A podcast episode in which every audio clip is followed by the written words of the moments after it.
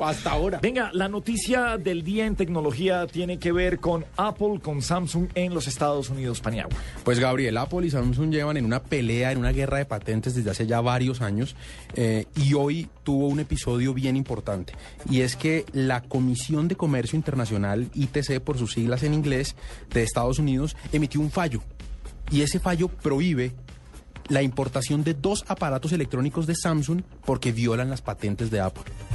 Usted recuerda muy bien que Apple patentaba todo. Sí, señor. Todo, absolutamente todo. Desde las cajas de los iPhones hasta las escaleras de sus almacenes, todo estaba patentado. Pues una de esas patentes, em, eh, o dos de esas patentes, pues esta comisión mm, sintió que Samsung las estaba copiando. Se trata de el, el sistema de entrada de auriculares y el desplazamiento de pantalla.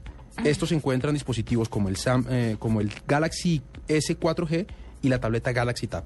Ajá.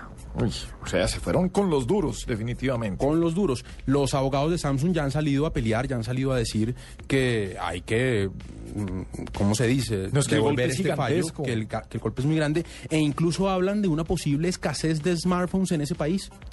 Aquí no estamos hablando de que uno sea una copia del otro, sino son eh, nimiedades, ah, son pequeñas partes de, los aparatos que dicen, es que me está copiando ese tipo de cosas porque ya el Android y el iOS eh, son sistemas, total, eh, sistemas operativos totalmente eh, diferentes. Entonces digamos que en eso no se copian.